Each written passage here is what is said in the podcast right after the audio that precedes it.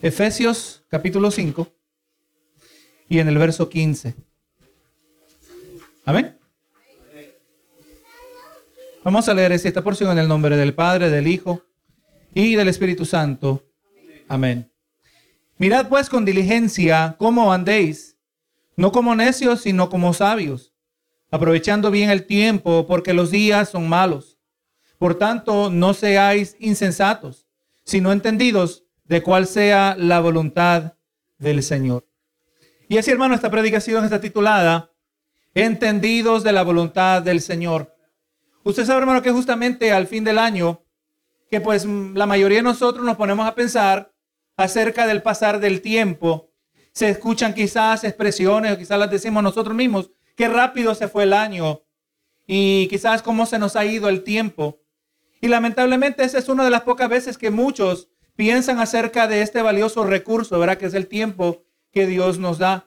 Y en el caso de la mayoría de las personas, y quizás también muchos creyentes, eh, eh, aleluya, en sus vidas, solo la viven en luz del momento, ¿verdad? Muchas veces eh, con las responsabilidades, pensando en suplir la necesidad del momento, aquello que lo que demanda la, la atención inmediatamente. Y cuando miramos, hermanos, cuando atendemos lo que inmediatamente está delante de nosotros, cuando menos nos damos cuenta, ya pasó el año. Gloria a Dios. Y nos preguntamos a dónde se fue el tiempo. Y muchas veces, mucho menos nos enfocamos en pensar eh, el futuro o lo que ha de ser en el futuro que parece distante, mucho menos en nuestro futuro espiritual.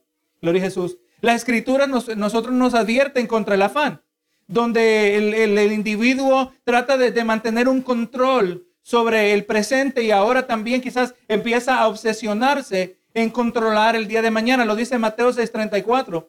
Así que no os afanéis por el día de mañana, porque el día de mañana traerá su afán. Basta cada día su propio mal. Entonces, hermano, por un lado, ¿verdad? La palabra nos dice que nos ocupemos un día a la vez, pero al mismo tiempo, aleluya, tenemos que encontrar un balance que también la palabra prescribe. No solo pensamos en el día inmediato, pero también pensamos en nuestro futuro espiritual. La vida cristiana es una carrera hacia, hacia adelante.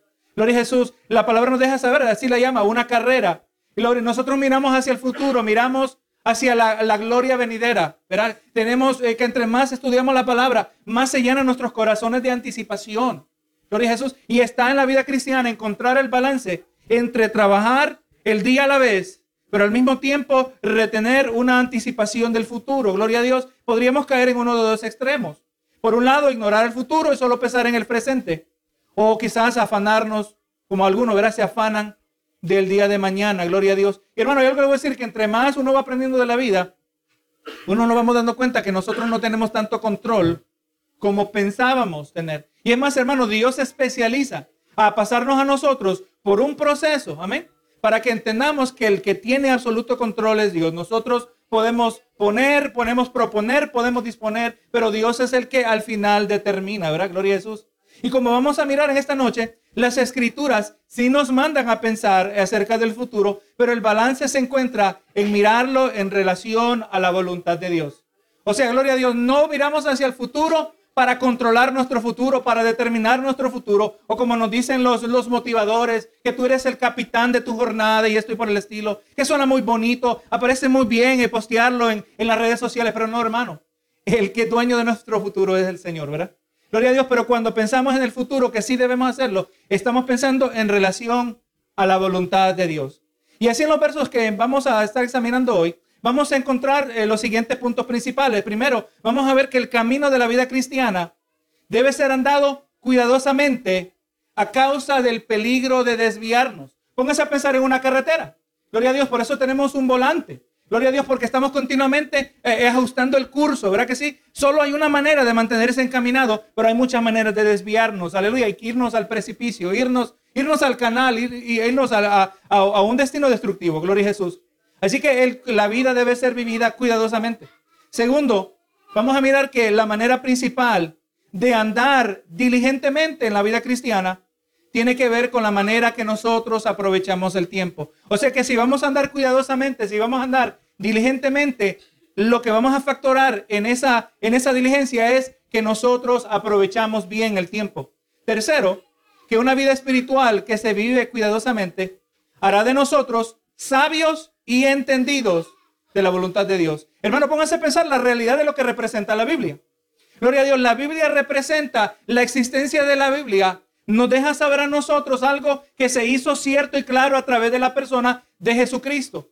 Aleluya, dice, dijo Juan el Bautista, eh, el apóstol Juan, hablando de Juan el Bautista, a Dios nadie lo vio jamás, pero en el Hijo Él lo ha dado a conocer. La Biblia nos deja saber que Dios quiere que lo conozcamos. Dios no solo quiere que lo conozcamos, pero Él quiere que conozcamos su voluntad. Amén.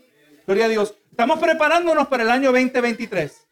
Aleluya. Todos tenemos expectativas positivas, ¿verdad? Queremos, queremos mantenernos optimistas. Queremos tener, aleluya, eh, eh, un mirar el horizonte de una manera eh, con esperanza, gloria a Dios. Pero la mejor manera o la principal manera para el creyente es en relación a la voluntad de Dios.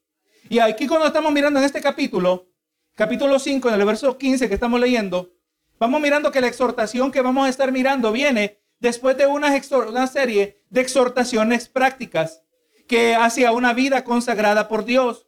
Usted sabe que cuando usted lee las cartas de Pablo, Pablo en sus cartas, él sigue por lo general una fórmula. Y casi por lo general divide, dividida a la mitad la epístola. Viene Pablo y trae un fundamento teológico. Amén. Trae una, una serie de afirmaciones teológicas que sirven como el fundamento de nuestro pensar.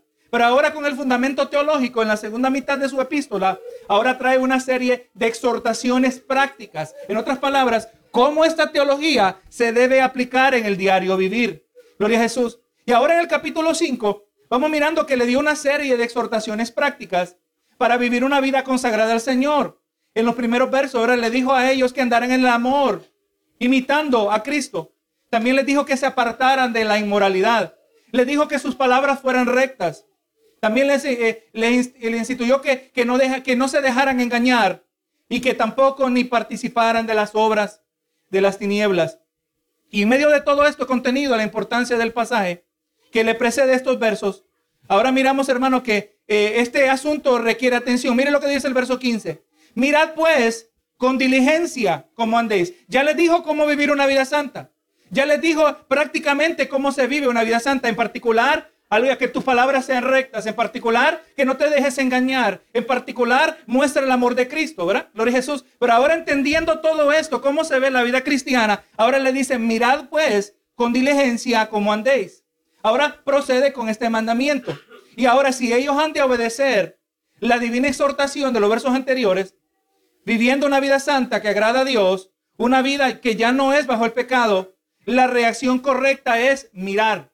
Usted quiere vivir una vida santa, usted quiere vivir una vida que agrada al Señor. Aquí está el siguiente paso práctico.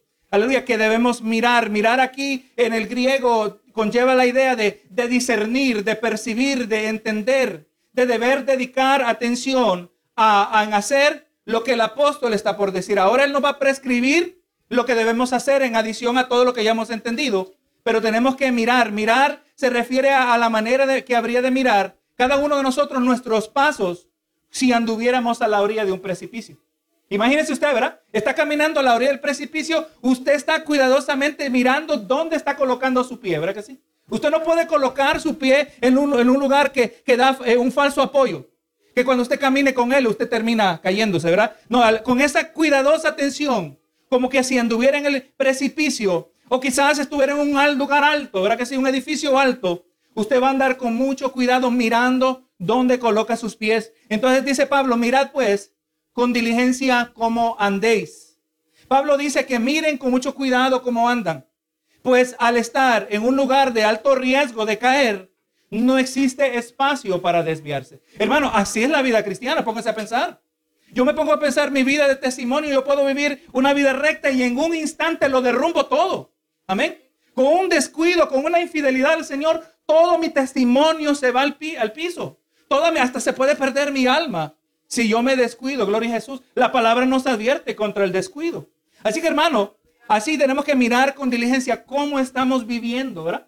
Gloria a Dios. Mire lo que dice Mateo 7:14, eh, conectándolo a esta imagen. Dice, porque estrecha es la puerta y angosto el camino que lleva a la vida y pocos son los que lo hayan. Así que hermano, la vida cristiana se debe vivir cuidadosamente. Amén. No, hermano, en la vida cristiana, le voy a decir, cuando usted ya piensa que aprendió a cómo poner el piloto automático y mantenerse a un cierto nivel espiritual, Dios le va a mostrar que el piloto automático no existe. Usted dice, mira, yo ya, ya tengo una buena disciplina, tengo una buena vida de oración, si yo oro cierta cantidad de, horas todos los, todas las semanas, todos los meses, si yo asisto a los cultos, eh, yo me voy a mantener, ya, ya el piloto está automático, las pruebas las puedo sobrellevar. No, no, hermano, Dios le va a mostrar que nuestra dependencia de Dios es una que es continua y debe ir incrementando, hermanos. Hermano, Jesús no estaba exagerando. Y yo le digo que con el pasar de los años yo lo voy entendiendo. Cuando Jesús dijo, separados de mí, nada podéis hacer. No, no, no es que yo podía hacer más antes. No es que antes yo era más apto para hacer cosas. No, lo que, lo que pasaba es que yo pensaba que podía hacer más. Pero la realidad es que yo no, no, no siempre he podido hacerlo. Lo siempre he dependido del Señor. El camino es estrecho, hermano. Estrecha la puerta, perdón. Angosto es el camino, por lo cual, por lo tal, este se debe caminar cuidadosamente, intencionalmente. Entonces dice, dice Pablo, mirad con diligencia como andéis. Diligencia es la palabra que aquí se usa para describir la manera que un creyente debe poner atención a su vida. ¿Cómo debemos poner atención a nuestra vida? Con diligencia. La audiencia original. Y ahora nosotros, y ahora nosotros se nos dice que debemos con diligencia evaluar.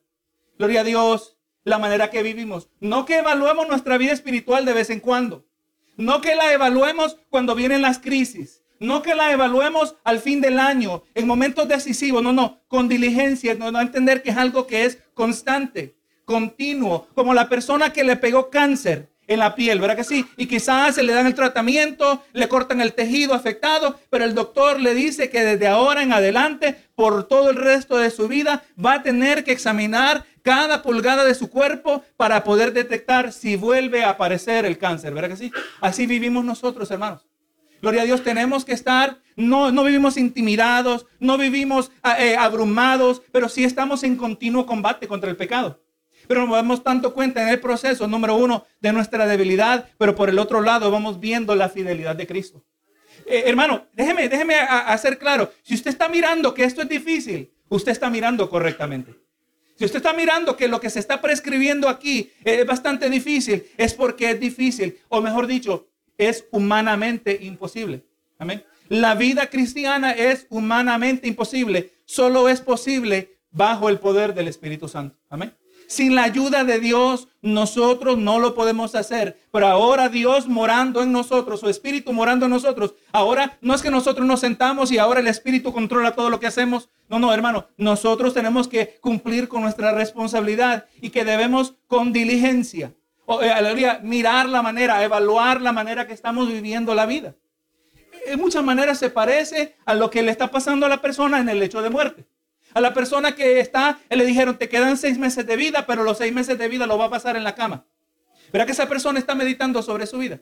O quizás la manera que una persona evalúa su vida cuando tuvo un roce con la muerte, ¿verdad que sí? Casi me morí, casi choqué con un vehículo, casi ahí se acabó todo y entonces uno empieza a mirar cómo está viviendo su vida y, reevaluar o ajustar y diciendo, ahora que el día de mañana yo voy a vivir de otra manera. Así debemos vivir continuamente nosotros, hermanos.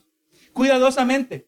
Esto quiere decir, hermano, que eh, diligencia refiere a hacer algo con precisión y exactitud si debemos discernir con diligencia, si debemos dar diligente atención a la manera que vivimos, tenemos que hacerlo cuidadosamente.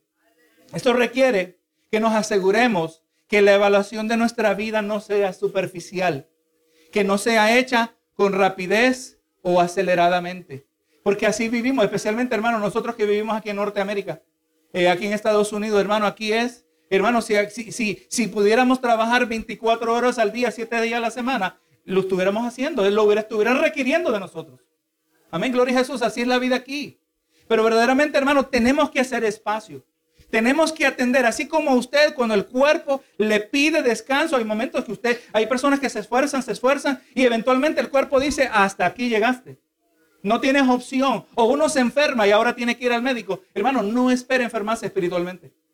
No espere que aparezcan los síntomas, amén, de una condición de descuido cuando, aleluya, nosotros deberíamos estarlo haciendo todo el tiempo. Así que esto quiere, aleluya, que esta debe hacerse cuidadosamente. Y ahora Pablo procede a describir las dos clases de personas que van a estar escuchando esta exhortación. Nos dice, ¿verdad? Ya miramos el verso 15, dice, mira pues con diligencia como andéis. Y ahora dice, no como necios, sino como sabios. Gloria a Dios. Las dos clases de personas que, aleluya, que viven en esta vida terrenal. Aquí en la vida terrenal se puede dividir todas las personas en una de dos categorías, ¿verdad? Los necios y los sabios. Gloria a Jesús. Todo lo que el verso 15 nos está queriendo decir se basa en que cuidadosamente al mirar nuestras vidas nos aseguremos que nosotros no seamos necios, pero que seamos sabios. La responsabilidad de ser necio o de ser sabio está en usted. Amén.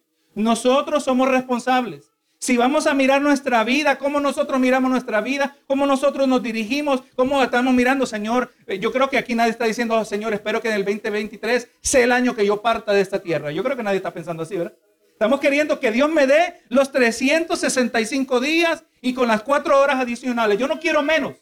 Yo quiero todo el año. Si todo el año viene, yo quiero todo el año. Gloria a Dios. Así que hermanos, pues vamos a vivirlo como sabios. Amén. Gloria a Jesús.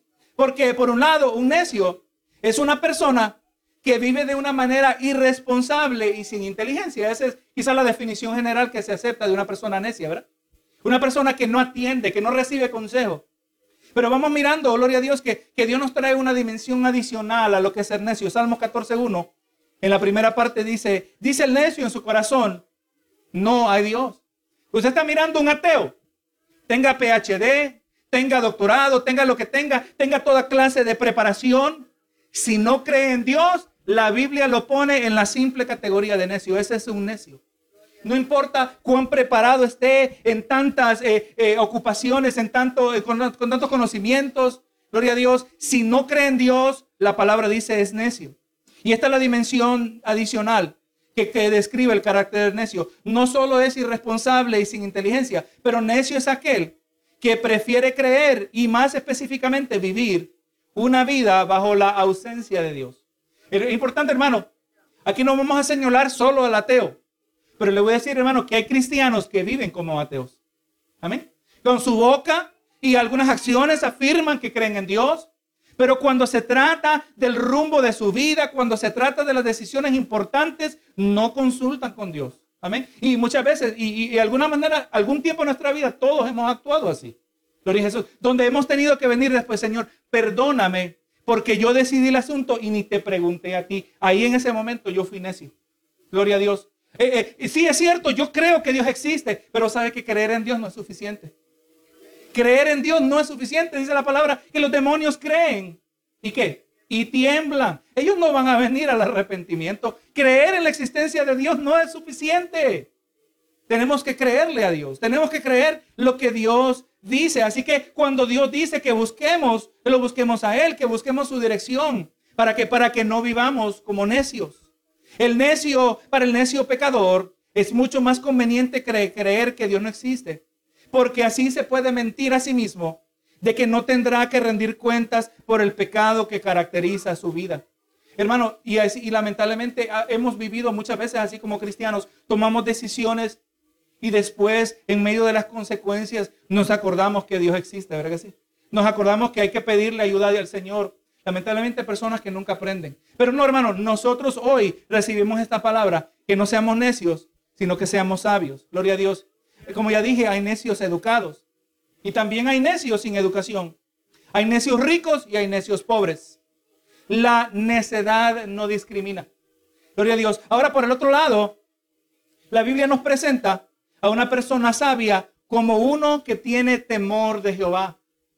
Gloria a. Mira el detalle, cómo Dios nos trata a nosotros. Gloria a Dios que, que no es mi preparación terrenal o la ausencia de ella, no es mi capacidad o la poca capacidad que tenga. No, no, gloria a Dios. La verdadera sabiduría se encuentra en el individuo, como dice Proverbio 9:10. El temor de Jehová es el principio de la sabiduría. ¿Usted quiere ver a una persona sabia? No, no, no se preocupe si tiene, eh, aleluya, está preparado en cualquier, si tiene un oficio. No sé, no, es, no busque eso. Mire cómo es respetuoso de Dios. Mire cómo esa persona vive su vida constantemente y se coloca bajo la dirección de Dios. Vive su vida en obediencia. El temor de Jehová es el principio de sabiduría. Hermano, hay gente que trata de suavizar este asunto del temor de Jehová.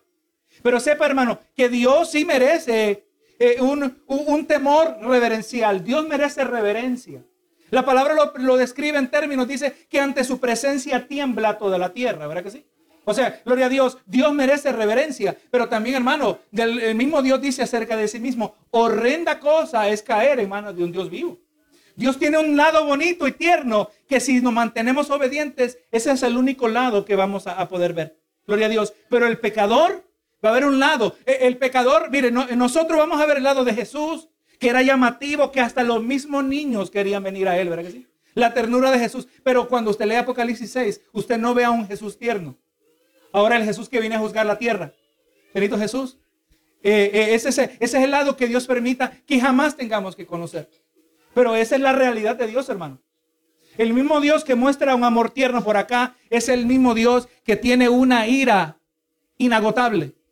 Tan grande es la ira y la furia de Dios que el pecador que sigue pecando contra Dios no se va a ir a un lugar temporal de transición. No, no, se va a ir al infierno eternamente. Jesús lo dijo, donde la llama no se apaga.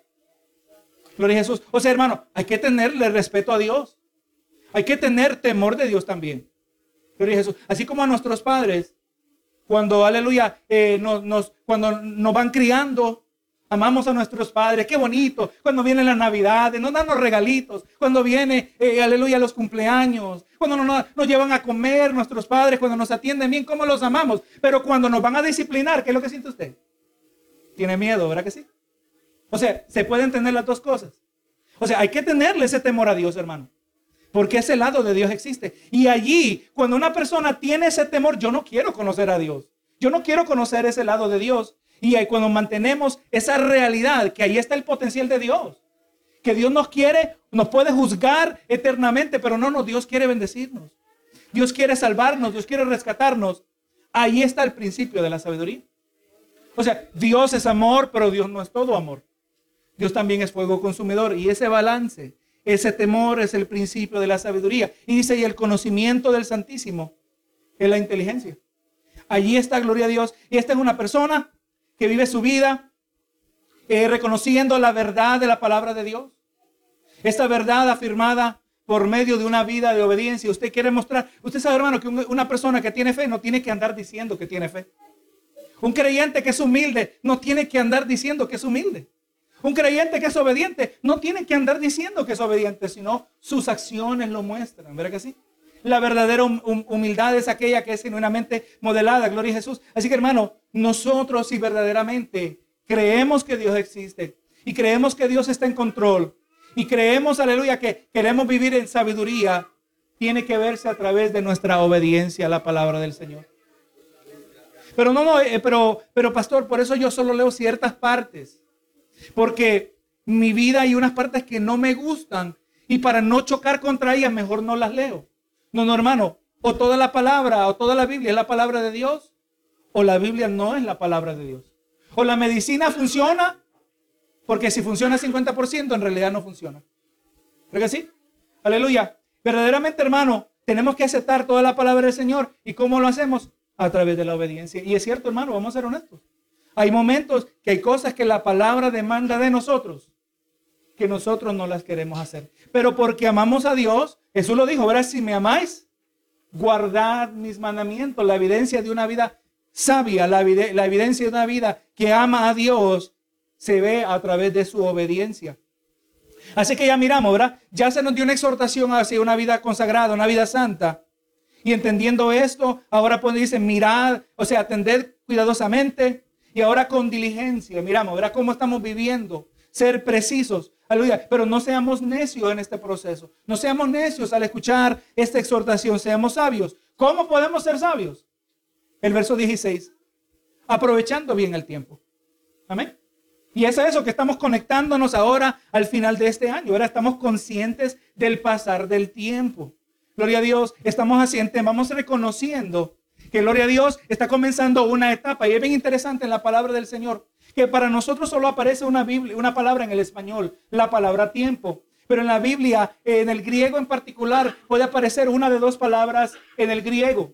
La palabra cronos, amén, que nosotros de donde sacamos se derivan palabras como el cronómetro, ¿verdad? Eh, eh, eh, artefactos que miden el pasar del tiempo. Y por lo general, cronos se refiere a la manera lineal que nosotros miramos el tiempo.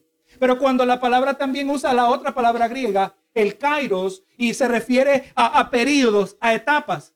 Y por lo general se refiere a etapas designadas por Dios. Hermano, ¿será que el 2023, y es más, sepa que la palabra tiempo que aparece aquí en el verso 16 es la palabra kairos. Aprovechando el kairos de Dios, aprovechando las etapas que Dios te da en tu vida. Gloria a Jesús. ¿Cuándo comienza una etapa? Cuando casi se murió. Ahí comenzó una nueva etapa, ¿verdad que sí? Dios me dio un nuevo comienzo. Yo le contaba, usted recuerda unos años atrás, ya como tres o cuatro navidades atrás, la iglesia casi se queda sin pastor. A Jesús. Un vehículo venía en contravía y Dios en su misericordia, acortando el testimonio, Dios nos permitió evadir el, el vehículo que venía a chocar contra nosotros. Yo entendí que ahí comenzó una nueva etapa. Dios me dio como que hubiera nacido de nuevo. Porque Dios nos da nueve etapas. El 2023 es designado como un nuevo comienzo, ¿verdad que sí? Y, muchas veces, consciente, inconscientemente lo aceptamos. Hacemos resoluciones, nos determinamos que ahora en este año nuevo vamos a, a, tomar unas conductas mejores, mejor salud, mejores prácticas, mejores pensamientos. Estamos reconociendo. ¿Y que nos dice Pablo aquí? Nos dice aprovechando bien el tiempo de Dios. Aprovechando la palabra griega exagorazo, que también es usada en otras porciones del Nuevo Testamento. Y generalmente es usada en el contexto de para que comprendamos lo que Cristo hizo por nosotros en la cruz. Cuando habla de Cristo, la palabra exagorazo está diciendo que Él nos redimió, que Él nos rescató. Así que cuando Pablo está diciendo aprovechando bien el tiempo, en esencia está diciendo rescatando el tiempo.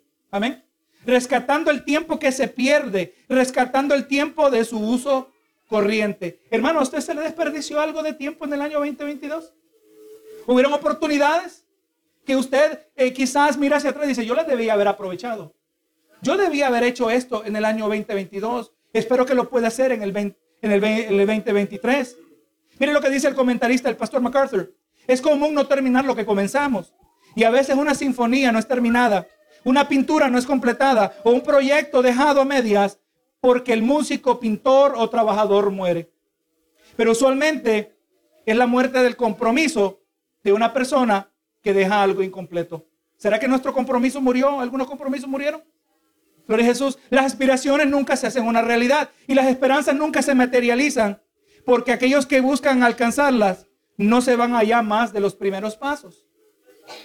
Para muchas personas, incluyendo cristianos, la vida puede ser una serie de sinfonías sin terminar. ¿Será que comenzó a leer la Biblia y no terminó? Oh, yo me puedo identificar con eso. ¿Será que sí? Se frustra uno. No, este año yo voy a leer la Biblia todos los días y comenzamos bonito, pero no terminamos.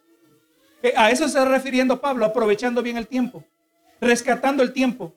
Aún en la vida en la familiaridad de la vida cotidiana cristiana, aquellos que son verdaderamente productivos han aprendido a utilizar las horas y días de sus vidas. Hermano, cuando miramos el 2022 desde una perspectiva espiritual, ¿puede decir usted que ha aprovechado el tiempo o lo ha desperdiciado? Amén. Es la pregunta con que nos llevamos en esta noche, ¿verdad? Se nos fue el 2022, vamos a ser sinceros, no, se no se preocupe, usted no me tiene que decir a mí, ni tampoco yo le tengo que decir a usted. Pero si miramos el 2022 exclusivamente a través de lo espiritual, ¿aprovechó el tiempo o se le desperdició el tiempo? Amén. Gloria a Jesús. Dice Marcos 8, 36, 36. Porque ¿qué aprovechar al hombre si ganare todo el mundo y perdiere su alma? Gloria a Jesús.